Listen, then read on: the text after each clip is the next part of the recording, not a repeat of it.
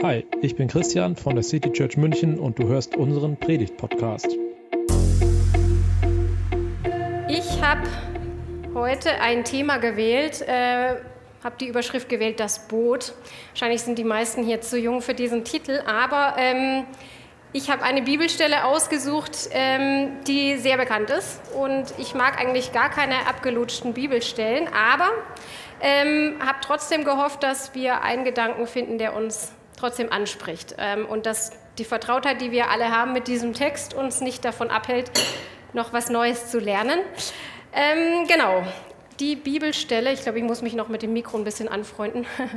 Die Bibelstelle, um die es heute geht, ist, ähm, uh, kann man das lesen? Hm. Äh, ich lese es vor.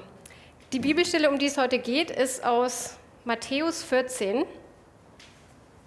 Sofort danach schickte Jesus seine Jünger zum Boot zurück und befahl ihnen, ans andere Ufer überzusetzen, während er die Menschen nach Hause entließ. Dann stieg er allein in die Berge hinauf, um dort zu beten.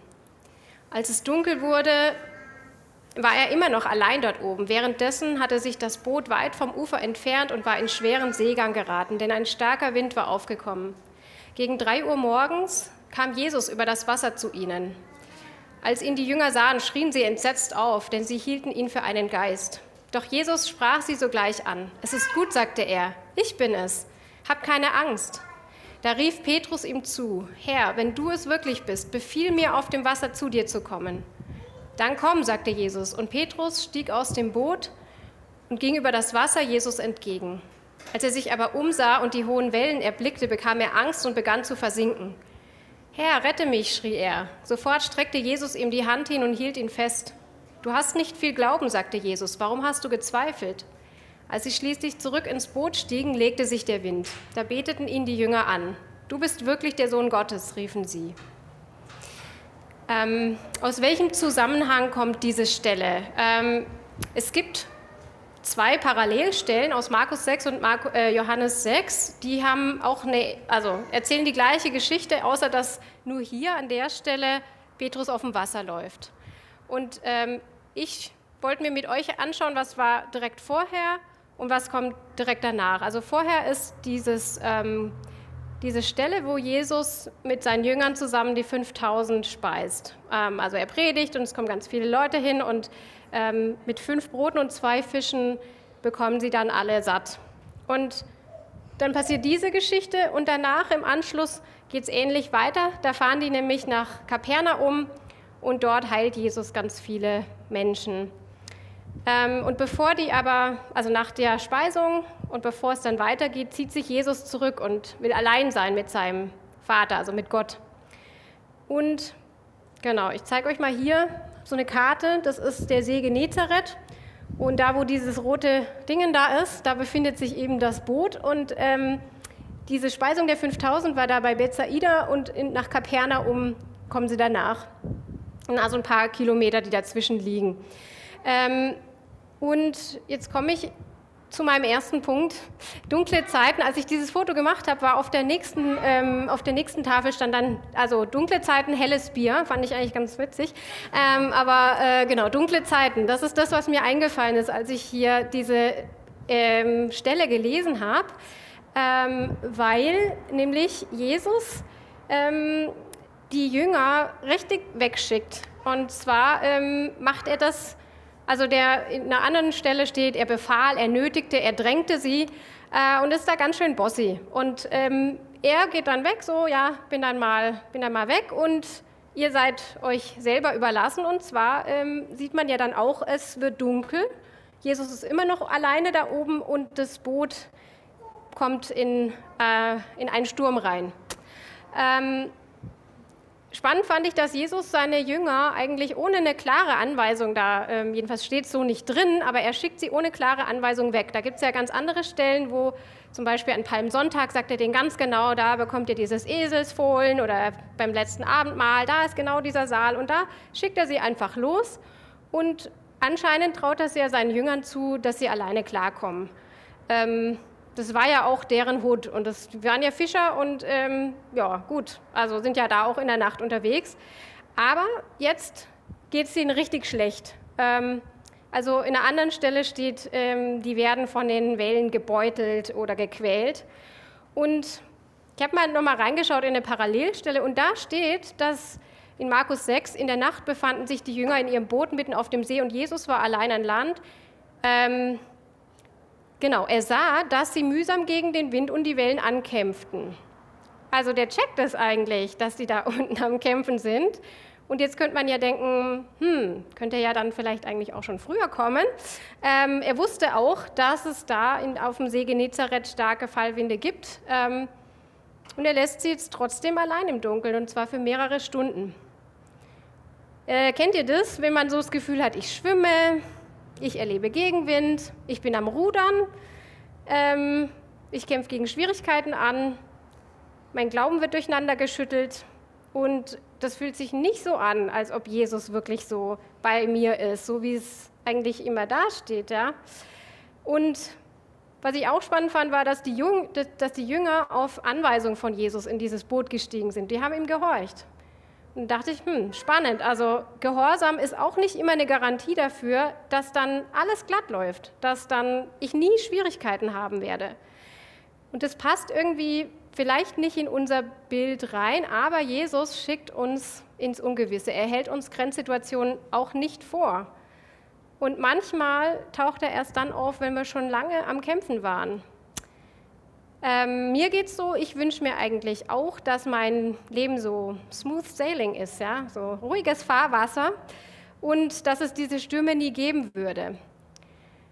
Und wenn dann schon es Stürme gibt, dann wünsche ich mir eigentlich, dass ich danach so gestärkt wieder rausgehe. Aber auch das passiert nicht immer und wir können auch nicht immer uns einen Reim drauf machen, warum es diese Stürme in unserem Leben gibt. Ich kann jetzt an der Stelle einfach mal spekulieren, warum hat Jesus die Jünger wissentlich ins Dunkle, in den Sturm geschickt? Kann es sein, dass er vielleicht schauen wollte, so wie, wie schlagen sich die Jünger? Also nicht wie, also nicht physisch, sondern wie, ja, wie kommen die da zurecht? Ähm, Diskutieren die vielleicht? Schieben die sich gegenseitig die Schuld in die Schuhe? Oder sagen sie, das Wetter war jetzt irgendwie schuld? Oder keine Ahnung. Also will er gucken, ja, wie kommen sie jetzt da zurecht? Ähm, es dauert bis zur vierten Nachtwache. Also das kann zwischen drei und sechs Uhr gewesen sein, als dann Jesus zu ihnen kommt.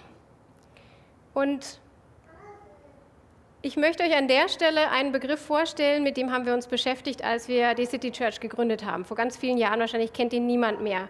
Ähm, dieser Begriff heißt, Martin kennt ihn noch gut, dieser Begriff heißt äh, Communitas und das ist ein ähm, Begriff von einem Ethnologen, Victor Turner. Und ihr seht also hier so eine Gruppe Wanderer, die sich da so den Berg hochkämpfen und ähm, das also Communitas entsteht, wenn eine Gruppe gemeinsam unterwegs ist und auch gemeinsame Herausforderungen bestehen muss. Vielleicht denkt ihr so an die Weggefährten aus dem Heer der Ringe. Ähm, die Hobbits wollten eigentlich nie ihr gemütliches Auenland verlassen, ähm, müssen aber jetzt so eine ähm, Mission erfüllen, zusammen mit anderen. Der Victor Turner hat es ähm, an einem afrikanischen Stamm beobachtet, wo Jungen äh, im Teenageralter, die eigentlich davor mit ihren Müttern aufwachsen, dann entführt werden von den Vätern und dann müssen die sich ein halbes Jahr lang alleine in der Wildnis rumschlagen. Und einmal im Monat kommt dann, kommen dann wohl die Väter vorbei und beraten oder die Ältesten. Aber ansonsten müssen die sich da bewähren. Das ist deren Initiationsritus. Und durch diese Veränderung, dass die sich da gemeinsam durchschlagen müssen, ähm, passiert auch eine Veränderung der Gemeinschaft. Und das ist Communitas. Also Communitas bedeutet, wir sind Menschen, die gemeinsam auf dem Weg sind, die eine, vielleicht ja auch Krisen zusammen durchstehen. Ähm, und da habe ich mich gefragt, also ähm, ja, das ist eigentlich auch nicht das Konzept, was ich von Gemeinde habe oder von Gemeinschaft. Ich möchte eigentlich auch, dass wir immer Sonnenschein erleben, aber ähm, ich möchte es gerne im Hinterkopf behalten. Ich möchte gerne auch, dass wir als Gemeinde das im Hinterkopf behalten und denken, okay, vielleicht ist das auch eine Chance, dass aus uns auch eine Gemeinschaft entsteht, die verändert wird durch diese dunkle Zeit, ähm, die wir vielleicht manchmal erleben. Ähm, Kennt ihr den? El Hotzo, ich finde ihn eigentlich ganz lustig. Der sagt, das Leben ist viel zu kurz, um die Comfortzone jemals zu verlassen. Ähm, kennt ihr vielleicht auch besonders nach Corona, wo der Weg vom Sofa dann aufzustehen sehr schwierig wird. Ähm, und das ist diese Komfortzone zu verlassen, ist der nächste Punkt, den, äh, der mir gekommen ist bei diesem Bibeltext. Ähm, vielleicht ruft ihr mal ganz kurz rein, was ist Komfortzone verlassen für euch? Klavier spielen? Ja. Predigen? genau, fällt euch noch was ein? Was ist Komfortzone verlassen? Aus dem Haus gehen. Aus dem Haus gehen. Aufstehen. Oh, mm, ja, der, die Schwelle ist jetzt sehr niedrig. Ähm, genau, in der Bibel werden Menschen immer wieder aufgefordert, ihre Komfortzone zu verlassen. Also zum Beispiel Abraham oder Mose, die machen sich auf, auf gefährliche, lebenslange Reisen mit offenem Ende. Es kann auch sein, dass sie ihre Berufung nie erleben und einfach 40 Jahre lang durch die Wüste laufen. Aber ähm, eine Person, die auch immer mal wieder ihre Komfortzone verlässt, ähm, möchte ich mit euch noch mal kurz anschauen und das ist der Petrus. Ja.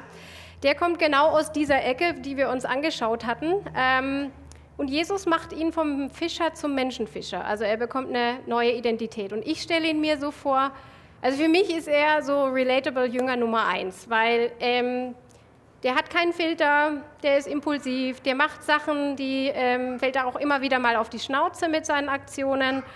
Ähm, und trotzdem ist er irgendwie der Wortführer, obwohl er jetzt nicht gerade der gebildetste von allen ist.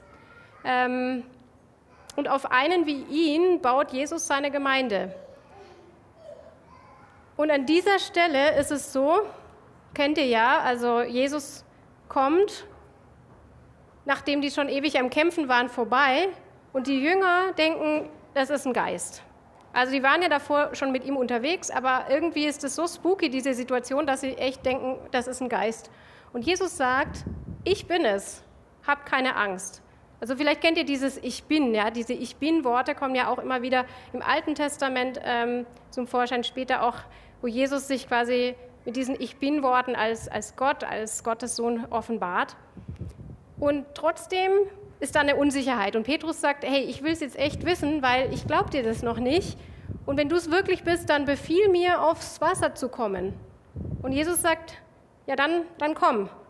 Und ich hatte immer so ein Bild von Paulus, ja, der will den Adrenalinkick. Das ist jetzt wie Bungee Jumping oder irgendwie sowas.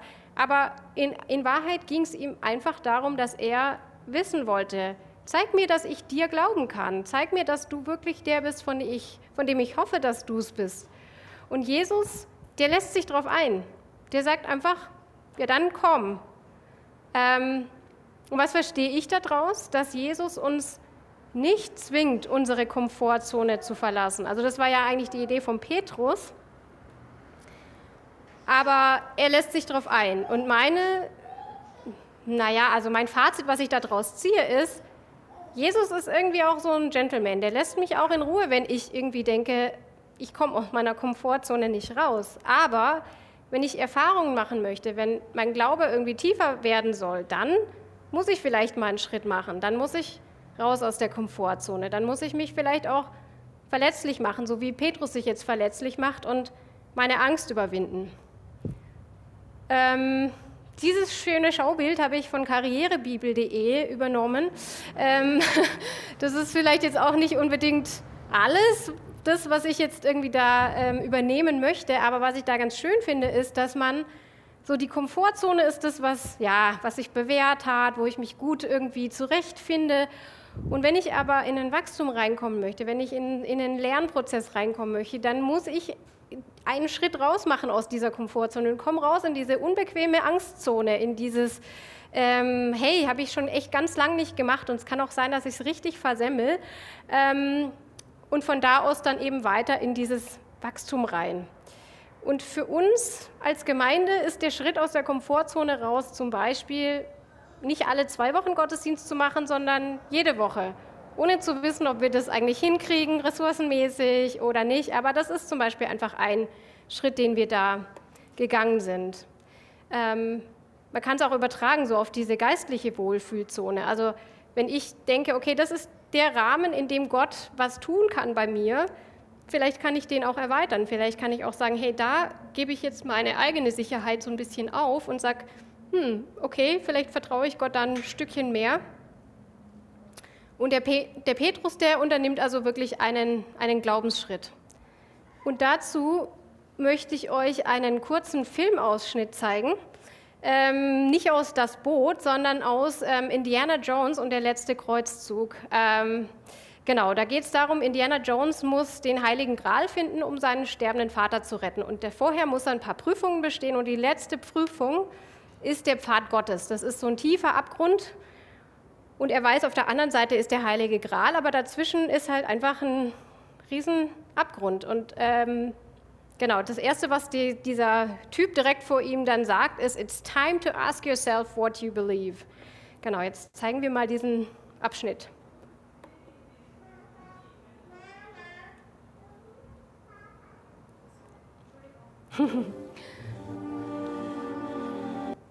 The healing power of the Grail is the only thing that can save your father now. It's time to ask yourself what you believe.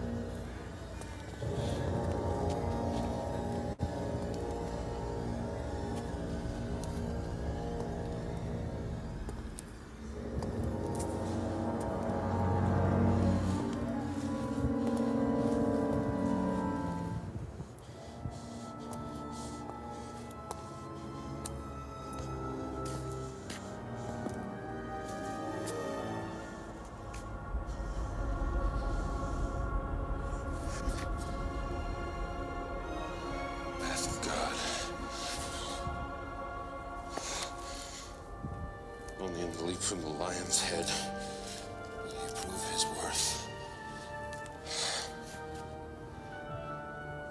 It's impossible. Nobody can jump this. Ah! Indy! Indy, you must hurry!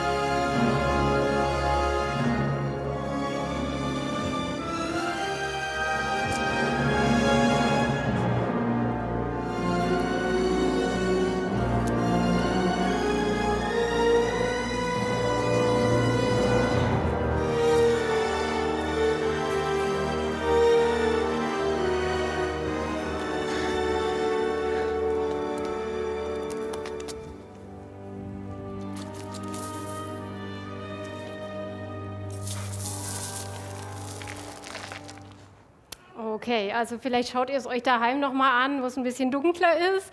Ähm, man hat auf jeden Fall gesehen, er muss einen Schritt ins Leere machen. Also er sieht diesen Pfad nicht. Ja? Ähm, und der Leap of Faith ist ähm, ein Begriff aus dem Englischen, den wir im Deutschen vielleicht mit Glaubenssprung oder Sprung des Glaubens übersetzen können. Aber ich finde, es ist nicht so geläufig. Auf Englisch sagt man das, ähm, ja, you have to take a leap of faith. Und das ist also einfach, dass wenn man selbst, also man hat nicht die Garantie, dass was funktioniert, aber man geht trotzdem den Schritt in die Richtung. Für mich, diese Szene, die wir gerade gesehen haben, ist, um, you have to ask yourself what you believe. Ist das, was ich glaube, tragfähig genug? Kann ich mich darauf verlassen? Ähm, ich lese euch ein Zitat vor von äh, Tobias Künkler. Glaube ist ein Beziehungsbegriff. Wir glauben nicht an etwas, sondern an jemand, an eine Person. Ich lerne Gott nicht zunächst kennen und handle dann nach seinem Willen, sondern ich lerne Gott kennen, indem ich ihm vertraue und nach seinem Willen handle. Wer glaubt, geht im Vertrauen vorwärts, ohne klar zu sehen, was sich dort befindet. Ähm, ein Beispiel von Leuten, die sowas gemacht haben, so ein Leap of Faith, zeige ich euch hier. Ein paar von euch kennen die Stolzis, die sind, ähm, waren jahrelang hier in München und sind dann nach Hawaii ausgewandert. Die haben ein Haus und ein Grundstück gekauft, äh, ohne es vorher jemals gesehen zu haben, äh, haben eine Firma gegründet, Kinder ohne en Englischkenntnisse direkt ins erste Schuljahr geschickt. Ähm, ja, klingt toll, oder? Ähm, ich glaube, nur das erste Jahr war richtig, richtig hart. Ähm, ein Beispiel von mir möchte ich euch erzählen, was vielleicht ein bisschen weniger ähm, ja, spektakulär ist, aber wo ähm, es auch darum geht, dass man mh, mm, ja, sich fragt, ist mein Glaube eigentlich tragfähig genug? Mach ich mal die Stolzis wieder weg. Ah, egal. Ähm, ja, 2018 war ich in einer Situation, wo ich meinen Job kündigen wollte, ohne dass ich irgendwas hatte. Und alle anderen vor mir hatten, oder fast alle anderen vor mir hatten auch schon gekündigt. Und ich wollte aber gerne erst kündigen, wenn ich was Festes anderes in der Hand habe. Hatte ich nicht. Und äh, habe aber gewusst, ich halte das jetzt nicht durch. Und habe mich gefragt, Mensch, warum fällt mir jetzt nicht einfach irgendwas vor die Füße, wie es davor auch schon mal war? Ähm, und dann hat mich meine Ex-Kollegin, die davor auch schon gegangen ist und die alleinerziehende Mutter war und die dann ja, monatelang arbeitslos war und die es trotzdem gemacht hatte, die hatte mich dann gefragt, ja, sag mal, was ist denn dein Glaube eigentlich wert, wenn du dich in Situationen wie diesen nicht drauf verlassen kannst? Und da dachte ich, ups, ja, also eigentlich müsste ich mich ja so ein bisschen auf diese Unsicherheit besser einlassen können. Müsste das nicht einen Unterschied machen, dass ich Jesus habe? Ähm, tja, das war die große Frage. Und den nächsten Abschnitt habe ich beschrieben mit das mit dem Kleinglauben. Ähm, da kommt nämlich jetzt diese Szene, die bekannteste Szene aus, dieser, aus diesem äh, Abschnitt, wo Petrus nämlich den Leap of Faith macht und raus auf die Wellen sich traut und dann ähm, sieht er aber doch die Wellen und diese ganzen Umstände und ähm, dann versinkt er trotzdem. Und Jesus sagt dann zu ihm, du hast nicht viel Glauben, warum hast du gezweifelt?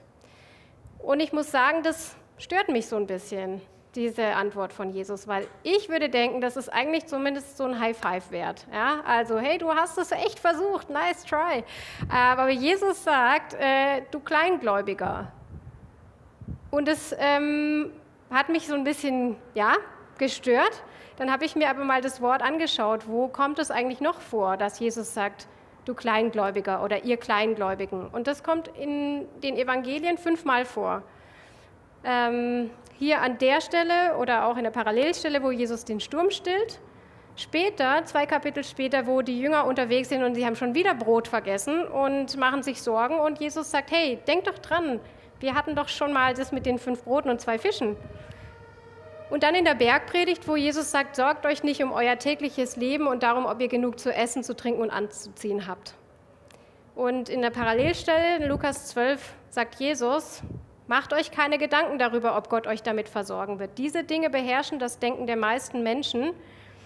Doch euer Vater weiß, was ihr braucht. Er wird euch jeden Tag alles Nötige geben, wenn das Reich Gottes für euch das Wichtigste ist. Habt also keine Angst, kleine Herde, denn es macht eurem Vater große Freude, euch das Reich Gottes zu schenken.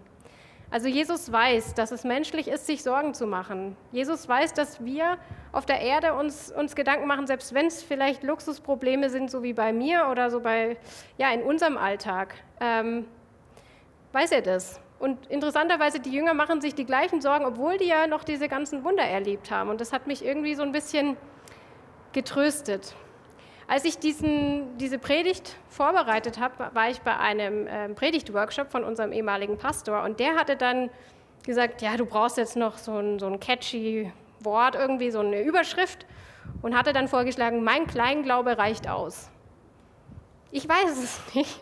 Ich weiß nicht, ob ich das so sagen kann, aber ich habe das mal formuliert, als reicht mein Kleinglauben aus oder es braucht nur genug Glauben, um einen Schritt zu tun.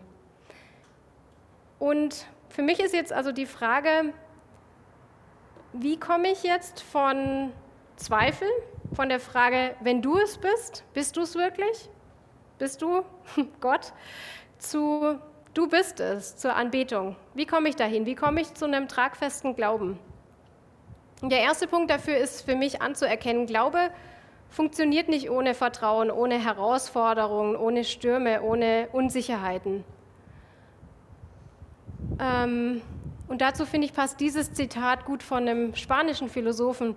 Diejenigen, die glauben, dass sie an Gott glauben, ohne Leidenschaft in ihrem Herzen, ohne Angst in ihrer Seele, ohne Unsicherheit, ohne Zweifel, ohne ein Element des Zweifels, sogar im Trost, glauben nur an die Idee Gottes, nicht an Gott selbst.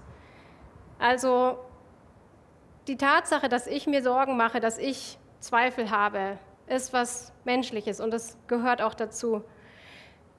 Und dann ist ein anderer Punkt, schau auf Jesus. Hm, was auch immer das für dich heißt. Bibel lesen, ähm, beten, sich ausrichten auf Jesus. Und der dritte Punkt ist, dass ich mir wünsche, dass wir uns einfach trauen, eigene Schritte zu gehen und eigene Erfahrungen zu machen mit, mit Jesus, mit Gott. Ähm, ich habe gelesen, dass heutzutage tendiert man oft zu einer Art Second-Hand-Spiritualität. Also man liest Bücher, man hört Predigten, man hört Podcasts, man geht auf eine Konferenz. Alles gut. Ähm, eine Zeit lang konnten wir es auch nicht anders, aber ähm, ich glaube, dass unser Glaube tiefer wird, wenn wir tatsächlich eigene Erfahrungen machen. Und wenn man die schon gemacht hat, dann hilft mir das in der nächsten Situation, wenn ich wieder unsicher bin. Und so war es auch bei mir 2020, nachdem ich dann einen befristeten Vertrag angenommen hatte, war ich dann also zwei Jahre später wieder in dieser schönen Lage, dass ich dann wieder nach einem Job suchen musste, nur dass ich diesmal Kinder im Lockdown hatte, äh, im Homeschooling und das war auch nicht besser. Aber da hatte ich mich irgendwie daran erinnert, doch, Gott hatte mich ja versorgt, Gott hat mir was äh, aufgezeigt und ähm, das hat mir so ein bisschen die Hoffnung gegeben, okay, vielleicht tut es Gott wieder, vielleicht kann mich wieder darauf verlassen, dass, ja, dass Gott mich versorgt. Und das wünsche ich mir für uns alle, dass wir einen Glauben haben, der uns in solchen Situationen der Unsicherheit trägt. Und zum Schluss lese ich euch noch ein Zitat vor, was ich finde auch ganz gut passt in diese Gesamtsituation. Nachfolge kostet uns die Kontrolle unseres Lebens. Wir wagen uns im Vertrauen auf Jesus hinaus aus dem vermeintlich sicheren Boot unserer eigenen Lebensplanung auf das Wasser unserer göttlichen Berufung in der Hoffnung, dass das Wasser trägt oder dass uns zumindest Jesu Arme halten und vor dem Ertrinken bewahren. Nachfolge hat ihren Preis. Sie kostet uns unsere Sicherheiten, unsere Pläne, unsere Vorstellungen von dem, was das Leben sein sollte. Sie kostet uns unsere Bequemlichkeit und auf alle Fälle die Vorhersagbarkeit unseres Lebens. Amen. Das war die Predigt aus der City Church München. Wir freuen uns, wenn du auch nächstes Mal dabei bist. Und bis dahin wünschen wir dir eine gute Woche.